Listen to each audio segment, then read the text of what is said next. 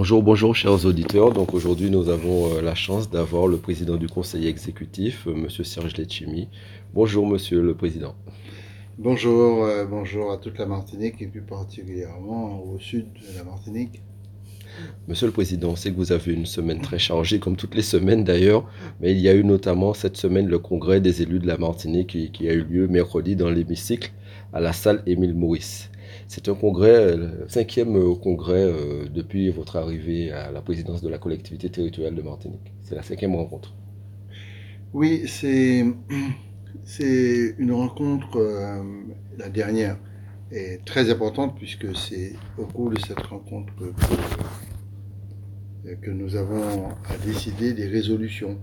Parce que en gros, en gros de quoi s'agit-il quand on parle de congrès, pour que la population puisse bien comprendre c'est la possibilité qui est accordée à la collectivité, au président de l'Assemblée, de convoquer en congrès les maires, les 34 maires, les six parlementaires et l'ensemble des élus de la collectivité territoriale.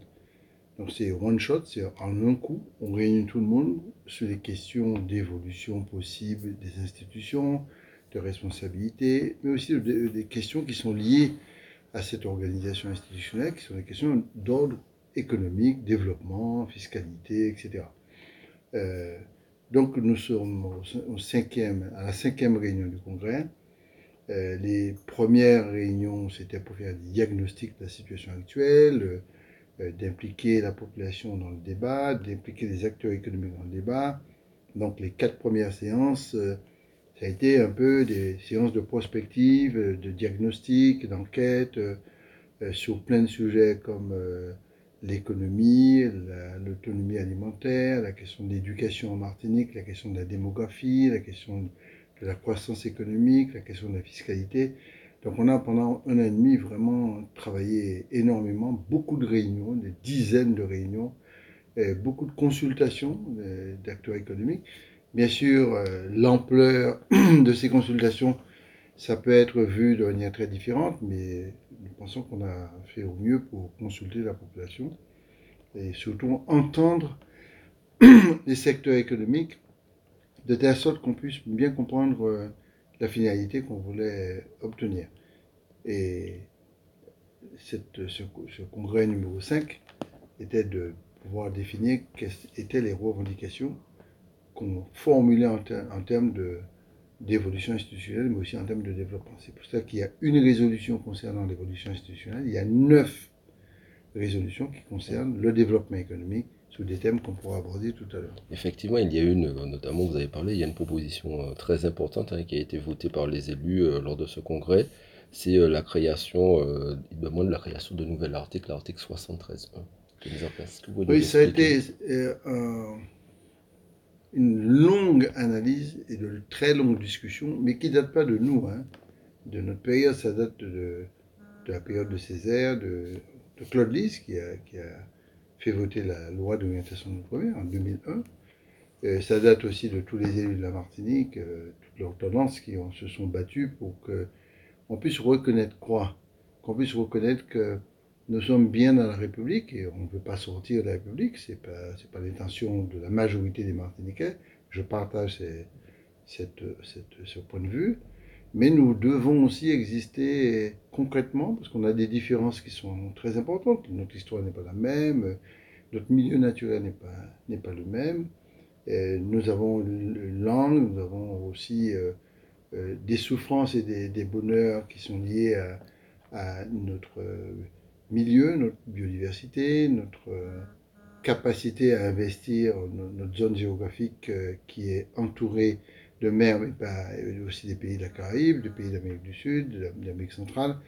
Euh, donc la reconnaissance des particularités c'est une, et, des spécificités de, l'outre-mer, mais plus particulièrement de la Martinique, c'est quelque chose de fondamental pour les luttes que nous menons, sont des luttes d'émancipation.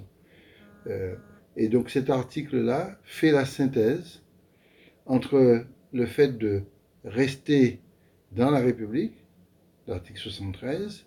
La deuxième chose, c'est de pouvoir entériner le principe de l'égalité des droits, conquête de 1946, principalement des Césaire, mais conquête aussi depuis 1946 jusqu'à présent de, tout, de toutes les luttes sociales qu'on a connues dans ce pays-là.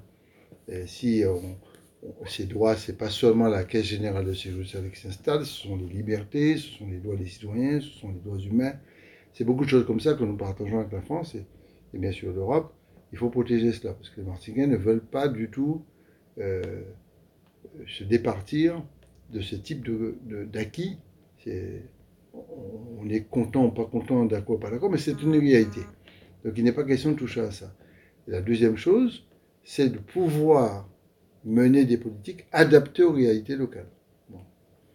On va me dire, oui, mais quelle politique est ça? Mais oui, mais attends, il suffit de, de regarder notre habitat, euh, notre culture et notre identité, euh, c'est pas pareil. Donc la France euh, ne peut pas ignorer que nous sommes une population, moi je considère qu'on est un peuple, avec une identité propre. Bon. Et à ce titre-là, on peut différencier les politiques publiques. Et ce qui nous manque, c'est que nous avons des compétences, mais nous n'avons pas les pouvoirs normatifs qui sont liés à ces compétences. C'est un sujet un petit peu subtil et, compliqué, mais en gros, on te dit, oui, ont des compétences, ils ont des compétences. Ouais, ok, d'accord, on a des compétences, euh, par exemple, on a, une compétence au niveau de l'éducation. Ok, d'accord. D'accord, très bien, on a une compétence. Mais quelle est la compétence qu'on a?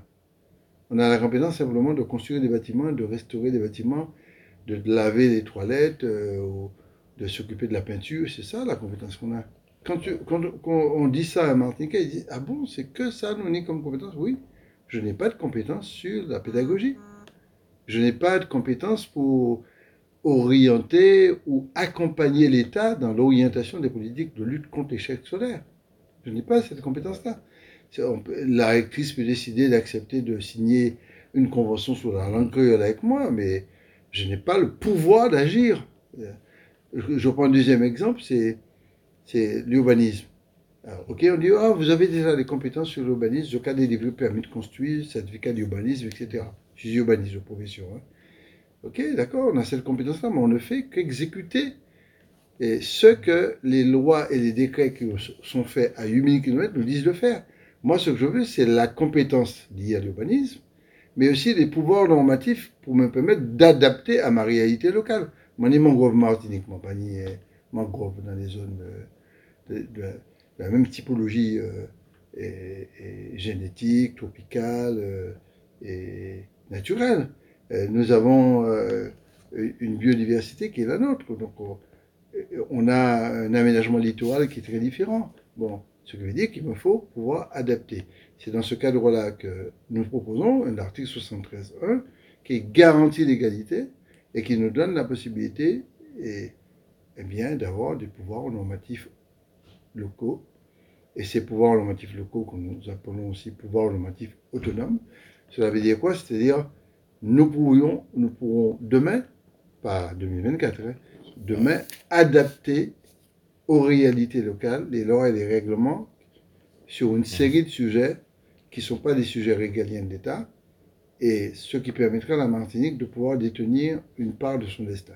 Et pour expliquer tout ça, malgré vous l'avez dit en début d'émission que vous avez déjà fait de multiples concertations avec l'ensemble, dans l'ensemble des domaines, que ce soit domaine économique, dans le domaine social, qu'il y a eu des forums organisés aussi avec la population et des rencontres, vous avez décidé de, de mettre en place euh, des concertations, de continuer ce que vous appelez dans un courrier un pacte. Il y aura un pacte économique, un pacte démographique, un pacte fiscal, un pacte éducatif, un pacte culture, identité et patrimoine, un pacte environnement et écologie, un pacte de diplomatie territoriale et d'insertion économique, et enfin un pacte de relations sociales dans le travail. Oui, parce que nous voulons faire avancer et aller plus loin sur la question de la responsabilité locale, pour protéger notre personnalité collective, notre identité, et pouvoir adapter les choses, les actions que nous menons aux réalités locales. Je l'ai expliqué tout à l'heure.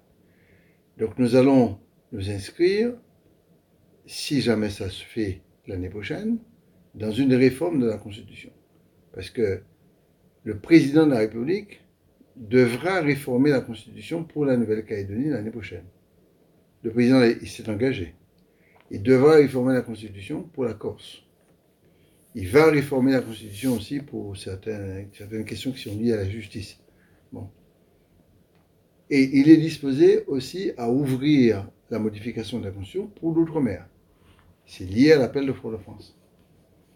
Bien entendu, s'il met ça en œuvre, une, adaptation, une réforme de la Constitution en 2024, je parle de la réforme de la Constitution, je ne parle pas de changement de statut, euh, on n'est pas là du tout encore. hein. Les gens disent que ouais, l'aide chimique a dit nous, on changerait statut l'année prochaine. C'est pas, pas vrai, j'ai jamais dit ça moi.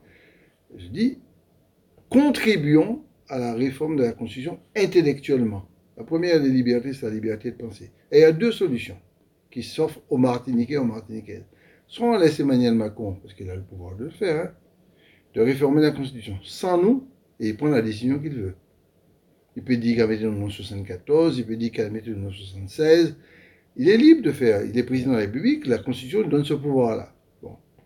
Deuxième hypothèse, soit nous pesons sous la décision du président de la République. Dans les deux cas, c'est sa décision. Parce que il va faire ça comment La réforme de la Constitution. Pour les personnes qui ne sont pas peut-être très informées sur cette procédure-là. Il va réunir en congrès le Sénat et l'Assemblée nationale à Versailles. C'est ça, c'est cette réunion qui va ouvrir la porte pendant une journée ou deux jours à des réformes de la Constitution. Mais oui, parce que la Constitution ne touche pas à ça tous les, tous les jours. hein. Donc, ah, le choix est très clair. hein. Moi, j'ai ressenti ça et depuis un an et demi, deux ans, euh, je dis, il faut s'occuper du quotidien des Martiniquais. On s'en occupe, hein, contrairement à ce que les gens disent. Il suffit d'écouter, de suivre et tout ce que nous faisons. Mais en même temps, il ne faut pas laisser le président seul décider pour nous. Il faut absolument qu'on soit au niveau, à un niveau de proposition qui nous entende. C'est l'origine de l'appel de France. Il nous a entendus. Je ne défends pas Macron, mais il nous a entendus. Jusqu'à présent, il avance sur ça. Et comment il va écrire la réforme concernant l'outre-mer? Mon besoin peser en la main, mon besoin peser en tête, quoi. Mon besoin peser pour que ça qui a écrit, qui correspond à, à peu près à ça, nos besoins. Et comme ce que nous avons besoin, Guyane, Guadeloupe, Martinique, Réunion, c'est pas du tout la même chose. Je ne veux pas être dehors. Parce que je pense que la population m'en voudra en disant, vous étiez là, le président de la République a fait une réforme de la Constitution et vous n'avez rien proposé. C'est ça, qui me ferait peur qu'on me dise ça. C'est pour ça que mon, mon point devant avant devant pour moi, on a proposé une rédaction au président de la République. Il va l'accepter, il va refuser, il va faire ce qu'il veut. Cependant, au moins, ce sera débattu de la réforme de la Constitution. On va me dire, mais à quel moment et le changement de statut pourrait se faire Je ne sais pas du tout à quel moment. Parce que, pour quelle raison? Parce que si la Constitution est, Constitution est réformée en 2024, et l'outre-mer y est, donc la Martinique, euh, on ne changera pas de statut à partir de ce nouvel article si la population n'est pas consultée. Donc, le président ou la présidente future de la collectivité dans, dans 2027-2028 décidera ou pas d'inscrire dans son programme politique euh, un changement de statut. Le peuple, donc, va voter. Et quand le peuple votera et choisira, par exemple, cette personne qui a inscrit ça dans son programme, eh bien, la consultation se fera à ce moment-là. Pour en ce qui me concerne, je l'ai clairement dit, il n'est pas question pour moi de, de, faire ça pendant mon mandat parce que je considère que mon rôle, c'était d'ouvrir une, une, un possible en matière de responsabilité, de différenciation de politique publique, mais de ne pas le mettre en œuvre dans l'immédiat. On a trop de travail à faire. Ça, c'est une première chose. Et deuxièmement, ce n'est pas inscrit noir sur blanc dans le programme que j'ai présenté au peuple. Je vais être honnête avec le peuple. Alors, pour quelles raisons on a mis tous ces, ces pactes ouais. D'abord, c'est quoi un pacte? Vous faites un pacte avec une autre personne, c'est pas plus Corocel ou fait pacte là. Là, on propose un pacte à trois. Premièrement, la collectivité territoriale qui débat, euh, qui fait des propositions et met en débat pendant six mois, de janvier 2024 à juin 2024. Donc, on- tous les thèmes qui ont été évoqués là, nous allons ouvrir les discussions. Mais avec qui? Avec les acteurs économiques, avec les citoyens, ah, donc avec le peuple, avec bien sûr les associations culturelles, sportives, avec euh, bien sûr euh, tous ceux qui sont concernés et, notamment les parlementaires, les élus, les EPCI, les communes, etc. Et bien entendu, sur des sujets aussi variés, les acteurs économiques, j'en ai parlé, mais le peuple aussi, c'est très important, parce que il faut qu'on soit d'abord d'accord entre nous par des débats, avant d'aller discuter avec le, président de la République, parce que quand on aura discuté avec la population, eh bien, on sera plus à l'aise pour discuter avec Emmanuel Macron ou le gouvernement sur le contenu de l'application éventuelle euh, des perspectives de changement euh, et importants sur des domaines comme la fiscalité ou autre chose. Parce que si nous changeons de statut euh, à un moment donné, c'est pas, il ne faut pas discuter du changement de statut au moment où on change de statut. Et si nous changeons, il y a une modification de la Constitution, il faut absolument être très attentif sur les, conséquences économiques, les conséquences fiscales, les conséquences budgétaires pour avoir une stabilité financière, une stabilité sociale. C'est pour ça qu'on a dit, eh bien, après cette phase de congrès politique des, cinq qu'on a eu, les cinq congrès qu'on a eu en Martinique, nous ouvrons ce que j'ai appelé le congrès du peuple. On donne la parole au peuple, on redonne la parole au peuple, et on se livre avec le peuple à une réflexion extrêmement profonde. On aura des réunions partout dans la Martinique sur des thèmes très variés euh, qui pourraient nous permettre de permettre, notamment aux représentants du personnel, je vais parler des syndicats, puisqu'il y a une dimension sociale très forte. C'est d'ailleurs euh, un groupe syndical qui m'a suggéré de d'entamer ce dialogue-là. Il ne s'agit pas de se battre, il s'agit de se préparer, par exemple sur le dialogue social, sur la reconnaissance des syndicats locaux, sur les formes de, de thématiques que nous pouvons aborder, sur la relation au travail, euh, et sur la modernisation des liens au travail. il y a plein de sujets comme le télétravail, comme c'est. Il y a beaucoup de choses qui, qui sont discutées. Je serais très heureux de créer des binômes, c'est-à-dire un élu chaque fois, opposition majorité, mais aussi euh, un, membre syndicat ou un patron. Euh, il faut intégrer les chefs d'entreprise, etc. Euh, pour nous accompagner, pour nous aider à formuler la Martinique dans les 20 ans qui viennent. On va projeter la Martinique dans les 20 ans qui viennent, avoir une vraie vision. Moi, j'ai ma vision, mais je n'ai pas de, doctrine à imposer à qui que ce soit. Et il faudrait que ce soit une vision partagée. Monsieur le Président, euh, quand on vous avez parlé à l'heure de quotidien, vous avez une plénière jeudi et vendredi, on a sélectionné quelques thèmes. Il y a des thèmes d'ailleurs euh, qui ont fait débat et des thèmes très importants d'ailleurs pour l'avenir de la Martinique. Je veux parler euh, du transfert de l'agence des 50 pas qui sera transféré en 2025 en Martinique, mais il y a aussi l'article 3 qui parle du transfert des 48 îlets de la Martinique.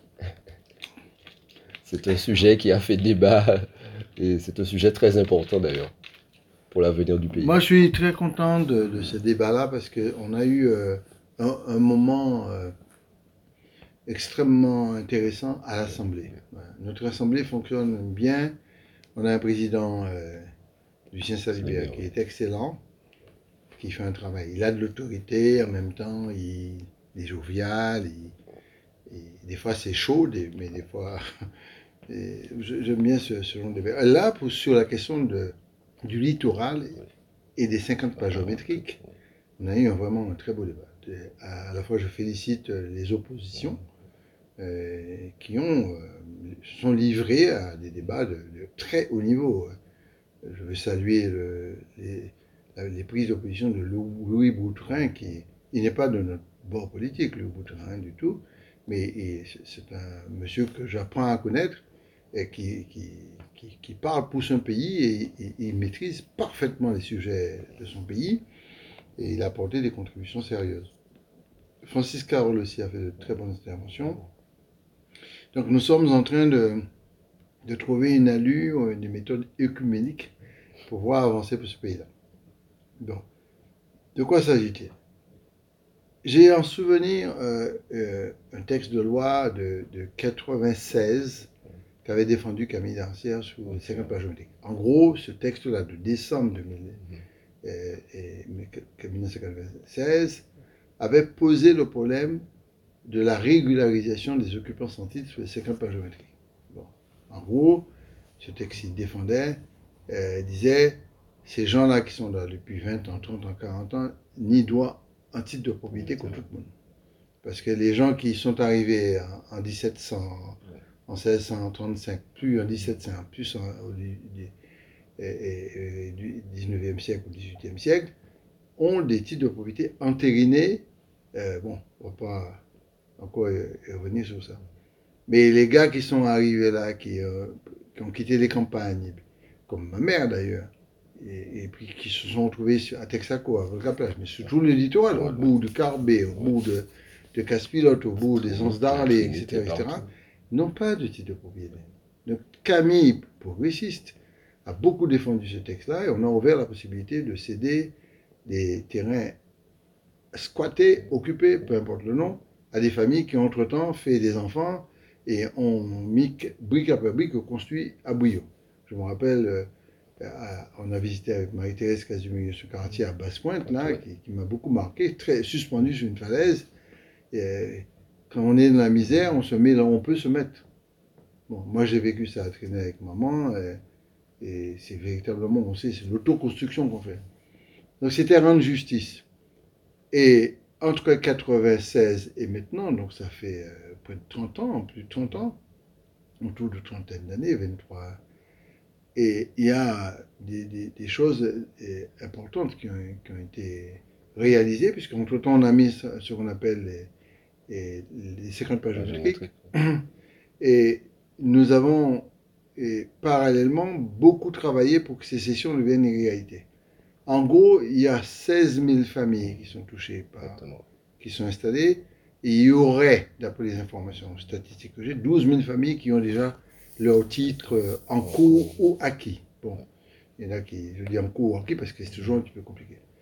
Euh, on nous dit, mais c'est, ce sont les terrains d'État. Les 50 pages géométriques du l'État, ça veut dire c'est les 80 mètres à partir du lait et relais de la mer. C'est ça qu'on appelle les, 50 pages géométriques. C'était les 50 pas du roi parce que c'était les pas du roi qui comptaient pour définir euh, ces 80 mètres à peu, près de, d'écart. C'est là où se, sont pesées les familles qui cherchaient à surveiller. J'ai présenté un amendement sous la loi égalité réelle, j'ai plus la date en tête, où je demande avec Victor Durel que les 50 pages géométriques soient gérés par la collectivité majeure, c'était la région à l'époque, aujourd'hui la collectivité territoriale. Et qu'il faut qu'on puisse transférer, quand, parce que dans la bande des 50 pages géométriques, vous avez le domaine portuaire, vous avez des pêcheurs, vous avez, vous avez des habitats, vous avez du commerce, vous avez des restaurants, vous avez plein de choses. La responsabilité nous incombe à nous de gérer cet espace. C'est pas à l'État qu'on demande à 8000 km qui ça va faire pour Tilaria, bout de pied bois, stationnement, etc. Il faut assumer des responsabilités. C'est dans ce cadre-là qu'on a dit qu'il faut le transférer. Bon, je sais que certains n'étaient pas trop chauds et certains qui avaient l'occasion de le faire depuis 2021 ont demandé de reporter. Ont demandé de reporter. Je ne vais pas citer des noms. Bon, je trouvais ça pas très courageux de ne pas l'accepter. Et nous, nous avons décidé d'y aller avec des conditions, bien sûr, parce que pour finir les aménagements dans les quartiers. Prenons le quartier que j'adore, qui est Volca Plage. Pour finir l'aménagement, donc dans tous les quartiers du littoral de la Martinique, faut mieux 400 millions d'euros. Donc l'État garantisse ce versement de fonds. Deuxième chose, l'agence des 50 pages géométriques qui, a, qui existe, qui fait un beau boulot avec une super expertise et qui a permis la cession d'environ pour 12 000 familles, euh, il faut transférer cette agence à la collectivité. Et il faut accompagner le financement de cette agence. Il nous faut aussi une fiscalité qui s'appelle la TSE, que l'État, la taxe spéciale d'équipement, que l'État perçoit, qu'on puisse aussi percevoir ces taxes. Il faut une délimitation parfaite, notamment pour délimiter les zones à risque et les zones non à risque. donc les personnes à décaser et prévoir un budget pour décaser ces personnes, les remettre dans de bonnes conditions, etc. Il faut aussi regarder la domanialité, dont certaines domanialités qui peuvent poser des problèmes sur les milieux naturels il faut aussi regarder les îlets. On ne l'a pas écarté parce que nous parlait de la bande de géométrique, mais il est un Ibondi en, en l'école aussi. Quoi. Bon, à ce titre-là, les îlets, et c'était une préoccupation. C'est dans ce cadre-là que nous avons engagé le processus pour le 1er janvier 2025, à la fois que la session se fasse à condition que tout ce que je viens de dire là soit respecté par l'État, et deuxièmement, nous avons introduit la demande de restituer les îlets au peuple martiniquais par l'intermédiaire de la collectivité territoriale sans habitation privative. Oh. Euh, pour quelles raisons nous voulons nous occuper de ça Parce qu'on a 48 îles. Ce sont 48 joyaux. Ce sont 48 espaces qui pourraient bénéficier euh, de ce qu'on appelle euh, une, une, un cadre d'identité juridique naturel, naturelle, juridique, oui. naturel juridique. C'est plutôt juridique naturel. Euh, et, et pour nous, c'est ce statut-là est fondamental afin d'en assurer la préservation maximum. Ce, ce processus nous permet de donner un droit naturel, un droit à la nature, un droit à sa défense, un droit aussi à porter plainte et si on l'abîme. C'est véritablement traiter la nature comme du vivant.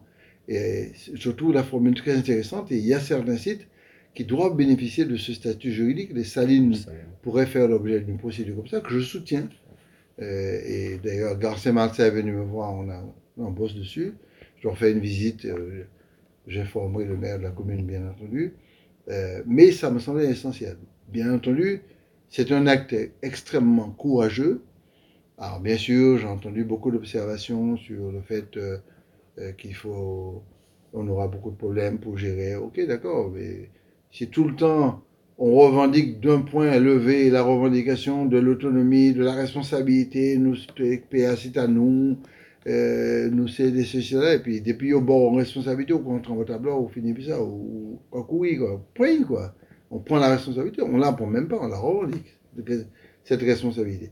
Donc je suis très, très, très, très content de cette, euh, de ce vote unanime à l'Assemblée. C'est historique, jamais ça s'était fait est historique, à la fois et accepté sous condition de prendre la gestion de ces campagnes géométriques, comme ça on va arrêter de supplier l'État de faire pour nous.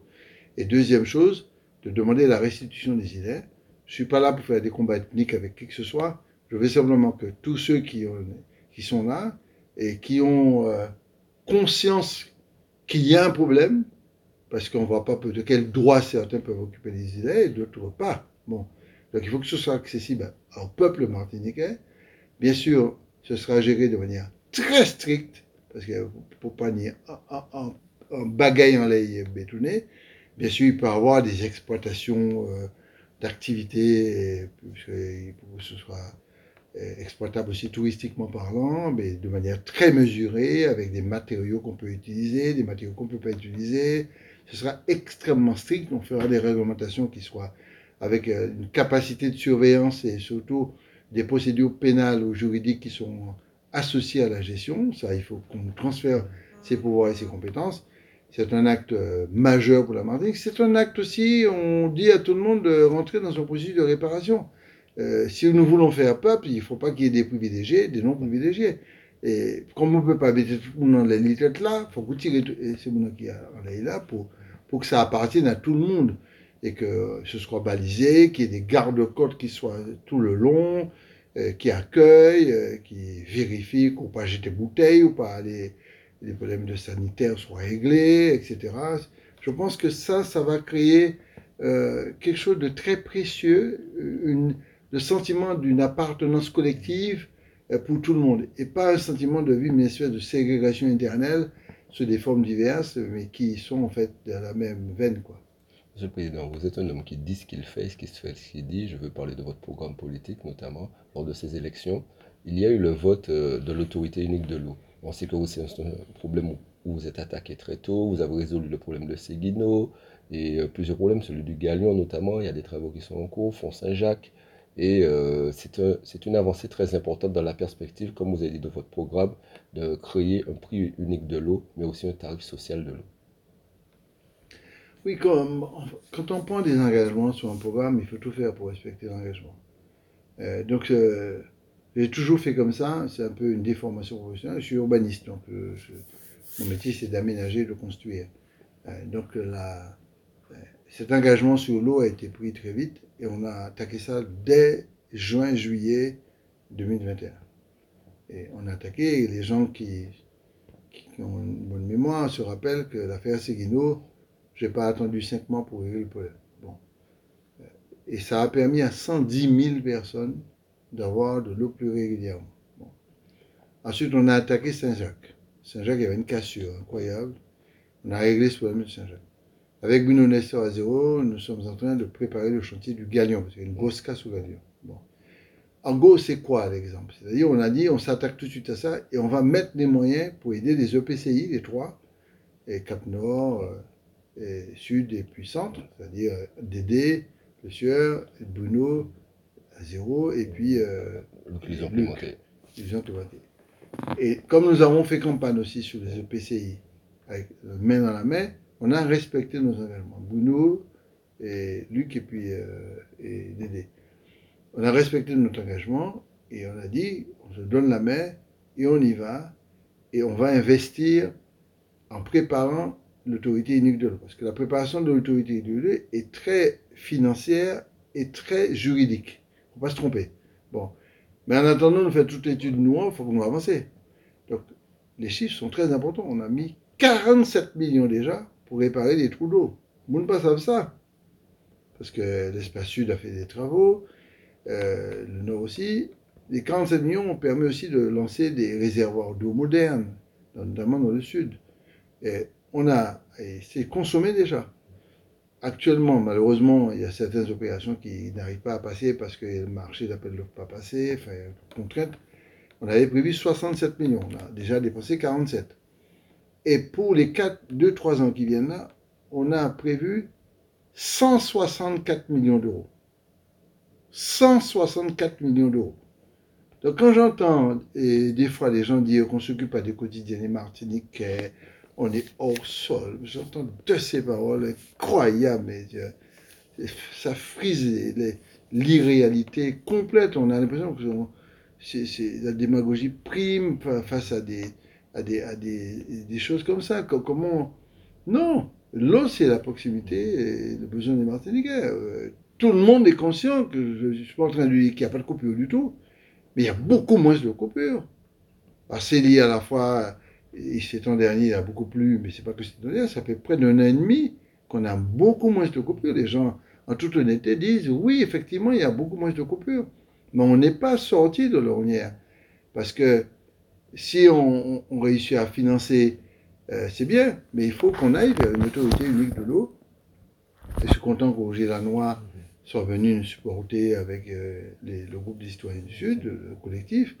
Et nous devons absolument aller vers une seule autorité et sortir de cette multitude de producteurs, multitude de distributeurs.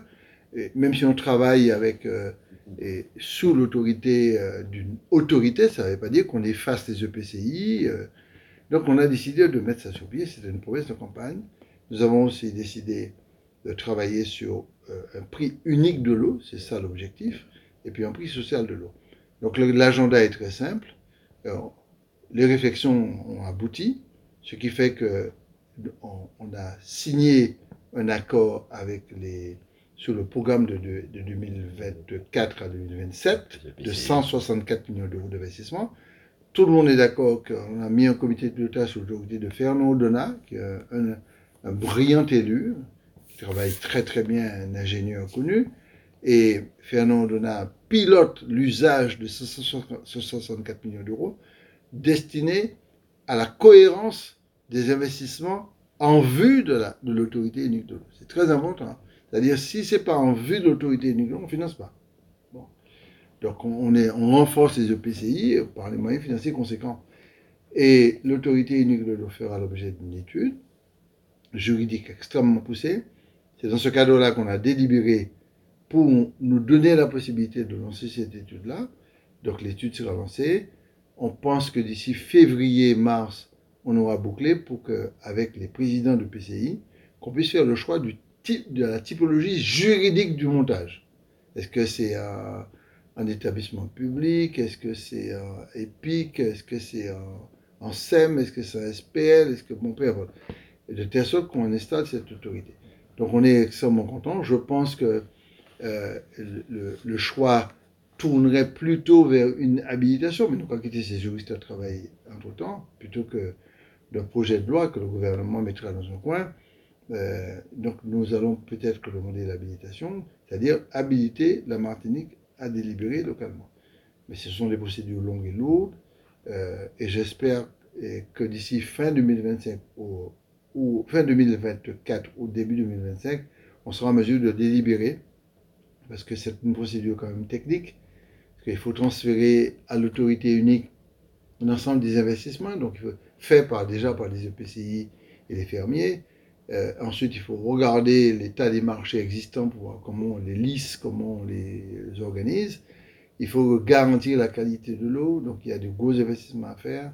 Donc c'est encore un, deuxième moment de joie que j'ai eu euh, pendant cette plénière, que ce vote-là s'est fait pratiquement à l'unanimité. aussi. Je vais euh, rassembler deux sujets pour aller un peu plus vite, pour vous libérer parce que l'heure passe, Monsieur le Président. Vous avez voté deux sujets très importants. Vous avez toujours dénoncé la décroissance démographique que connaît la Martinique. Vous avez voté une aide pour les étudiants qui viennent de la Caraïbe, mais aussi des Amériques, pour qu'ils puissent intégrer l'université des Antilles, que ce soit en Martinique ou en Guadeloupe. C'est un sujet très important, mais vous avez aussi voté une aide et un accompagnement pour les familles monoparentales martiniquaises. Alors, les... c'est encore un sujet qui montre qu'on s'occupe des Martiniquais, du quotidien. du quotidien. Bon. En gros, c'est quoi? On a une problématique claire la Martinique a subi euh, le bubidome et certaines personnes de certain âge pourront témoigner de ça en m'écoutant. Euh, les années 60-70, ça a été l'erreur magistrale de, la politique de l'État, qui a été une, enfin une volonté, c'est même pas une erreur, c'est une volonté de l'État de dégonfler démographiquement les pays d'outre-mer. Donc ils ont mis en place un outil euh, pour vider la Réunion, la Martinique, la Guadeloupe, la Guyane, etc. C'est le bubidome des milliers de personnes sont mortes. Et les gens n'ont pas à 20 ans, ils ne peuvent pas faire à distance. Hein. Peuvent faire à Paris, euh, dans les banlieues en France, etc. Donc, ça a créé les conditions d'une décroissance démographique extrêmement violente et brutale. Donc la France prend une décision à travers Debré de, d'expurger démographiquement la population. Mais il y a même des, certains qui ont parlé de génocide par substitution. Qu'est-ce qui s'est passé? Pour prendre l'exemple de la Martinique, la Martinique qui devait être à 600 000 habitants, aujourd'hui, est à 350 000. Il pâtit sans arrière. On était 400 000, on est descendu à 350 000. Nous, nous pète 50 000 On est devait être à 600 000. Bon, les, perspectives démographiques du pays, c'était ça. Bon. Aujourd'hui, on constate que ça continue à descendre. C'est environ moins 3-4 000 monde par an on ne renouvelle plus la population naturellement. En gros, ça veut dire quoi? Nous avons plus de mort que né. Le taux de fécondité est de 1,7. C'est-à-dire, c'est deux qu'il faut pour renouveler la population. Donc, on ne renouvelle plus la population, la population chute et la population vieillit. Le taux de fécondité va diminuer parce qu'on a beaucoup plus de femmes âgées et d'hommes âgés euh, qu'il y a 30 ans, on avait des jeunes, mais on fait voter en France, il n'y a pas fait échanger ici. Bon, actuellement, on est grand. On est première, deuxième, troisième, quatrième, cinquième génération en France. Donc, j'alerte le gouvernement depuis un moment pour lui dire qu'il faut une politique familiale.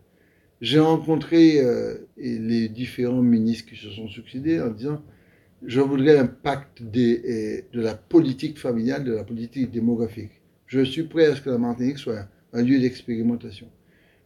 C'est quoi une politique familiale? C'est une politique de la natalité, c'est une politique du maintien sur place de la jeunesse, c'est une politique euh, d'incitation à aller au-delà de 1,7 d'enfants, mais d'aller vers peut-être 2, 3, les cités. Mais vous ne pouvez pas demander ça à une femme si pouvez pas travailler, un jeune homme si il ne travaille pas. Vraiment, je, n'ai aucune réponse. C'est d'ailleurs ce qui m'a profondément agacé lorsque j'étais en, discussion sur le SIOM, où on ne discute pas des sujets de fond, on vient faire de la gestion de décisions prises à 8000 km, quelquefois inadaptées à ce qu'on a demandé, en prenant une décision de mise en œuvre avec des déformations, voire des transformations de ce qu'on a demandé. L'exemple de l'article 55 euh, de la loi de finances qui ouvrait la Martinique au monde d'une certaine manière et dans le cadre du, dispositif migration auto. donc nous avons euh, décidé de commencer une politique de la famille et de la natalité euh, de la manière la plus pragmatique possible. Nous avons actuellement 41% de familles monoparentales en Martinique. C'est 12% en France. Et quand on dit famille monoparentale, et j'assume le, terme, ce sont des familles, ce sont des, personnes qui, qui élèvent seuls un ou des enfants. Dans ces 41%, 90%, 92% sont des femmes. Et dans ces 92%, près de 50% sont dans une extrême précarité. C'est-à-dire, au lever le matin, il n'y a pas d'argent pour acheter un pain.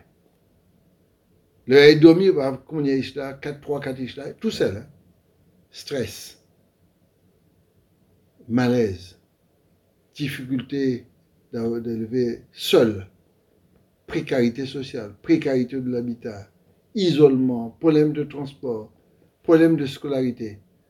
Donc, euh, ça me semblait très important de donner un coup de main à plus à ces familles-là, mais pas seulement parce qu'il y a des catégories sociales à faire, parce que vous avez des fois des familles qui ont des revenus, mais qui, compte tenu de la charge de l'activité, ne peuvent pas suivre, même si on est en bon salaire, sur le stress. Donc on a monté une série d'outils pour accompagner les familles que nous avons payé, centre d'écoute, euh, accueil euh, du week-end, etc., etc., des actions collectives. Et puis on a aussi des actions individuelles où on peut considérer que ce n'est pas bas mon agent, ce n'est pas ça le problème, mais d'accompagner mieux des familles qui sont en difficulté, qui ont trois enfants, une femme par exemple qui a trois enfants et qui a des difficultés. Pour moi, il fallait faire ce geste-là euh, parce que c'est très facile de, de dire, euh, j'ai entendu beaucoup de commentaires un peu particuliers, euh, que ouais, c'est mon même si au monoparental, il peut défendre Koyo. Non, pas du tout. C'est pas des questions de. Il pas comme un monde l'argent. Les gens de la dignité, hein et vous demande un soutien. Et il y a 10 000 formes de soutien, on a fait une démonstration. Et puis le deuxième sujet, c'est, puisqu'on a une chute démographique, et on, incite les personnes à aller au-delà de E7, c'est une politique de natalité, et l'État pourrait se positionner comme euh, un acteur efficace pour nous accompagner. Mais là, moi, l'État pas qu'à prendre la mer. Moi, prends la mer. Comme je suis dans ma tête, je suis autonome. Donc j'ai pris la mer, je fais mes affaires que l'État, on réussit à associer l'État dans une politique de la famille pour la Martinique. Parce que la politique de la famille pour la Martinique n'est pas la même politique que la Guyane. La Guyane, il y a un problème d'hypercroissance. Quant à la Mayotte, il y a un, problème d'hypercroissance démographique. Mais ce n'est pas qu'à nous. Guadeloupe et, Martinique, nous, nous battons toujours peut-être en démographie. Hein. Mais la Réunion se stabilise plus ou moins à 850 000 habitants. Bon. Donc on a décidé une deuxième décision importante, c'est d'ouvrir la Martinique à l'arrivée, notamment nos universités, l'Université Antilles, mais aussi nos centres de recherche, nos centres de formation, dans le mode d'un infirmière, des ibodes, euh, des sages-femmes, des, psychologues, etc. Tous nos centres de formation pourraient accueillir des personnes qui viennent d'Haïti, du Mexique, de Venezuela et du Brésil, dans l'environnement. Et à partir du moment qu'ils peuvent bénéficier de visas études, recherche, investissement, installation d'entreprise, etc., ils seront bien reçus. Donc on a ouvert étudiants, chercheurs, entrepreneurs du monde entier.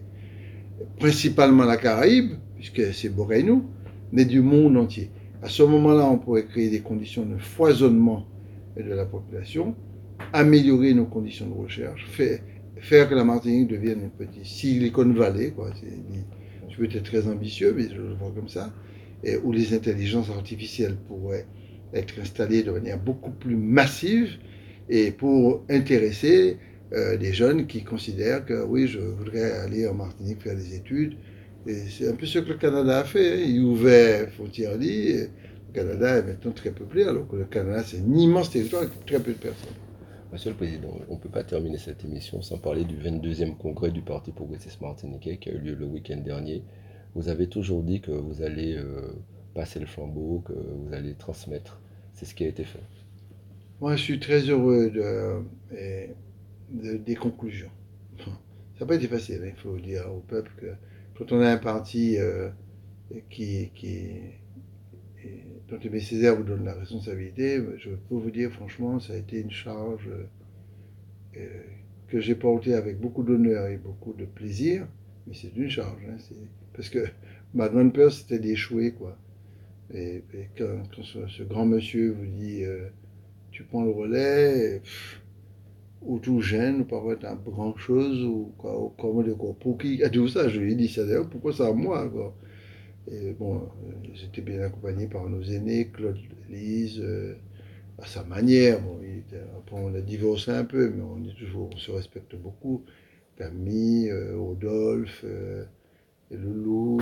il y a des centaines de militants qui m'ont beaucoup accompagné, d'Arcière, Alicaire, et Titis, etc. Donc, ça a été 18 ans de, de moments intenses où je voulais absolument pas faire d'erreur. Comme je me connais, je suis très engagé. Et ça a été des moments très durs pour moi. Et j'ai vécu, euh, je, je pense que il y a quelques jours, je suis allé sur la tombe de Césaire, c'était pendant la période de... il y a 15 jours, trois semaines. Et Didier et moi et, Johnny, on est allés sur la tombe de Césaire et je ne lui avais pas dit ça, mais dans ma tête, je dis à Césaire, euh, et devant sa tombe, mission accomplie. Et quand j'ai dit ça, je savais que c'était fini, que j'allais passer la main et que j'avais déjà prévu ça, mais bon, c'était définitif parce que bon, les camarades ne voulaient pas que je passe la main, que je reste toujours, certain. Et donc j'ai dit non, c'est fini, terminé. Et pour quelle raison? Parce que, un, j'ai beaucoup donné, il faut, faut être humble. J'ai, pourquoi grandir ou quoi vieillir, donc euh, pas qu'au éternel, quoi. Bon. Deuxièmement, c'était le bon moment parce que je pense que là, et, à l'âge de Didier, de Johnny, mais de tous les militants qui sont, qui sont là, les jeunes qui sont là, je ne peux pas tous les citer, euh, c'était le moment de leur donner la possibilité d'éclore. Mais pas seulement eux.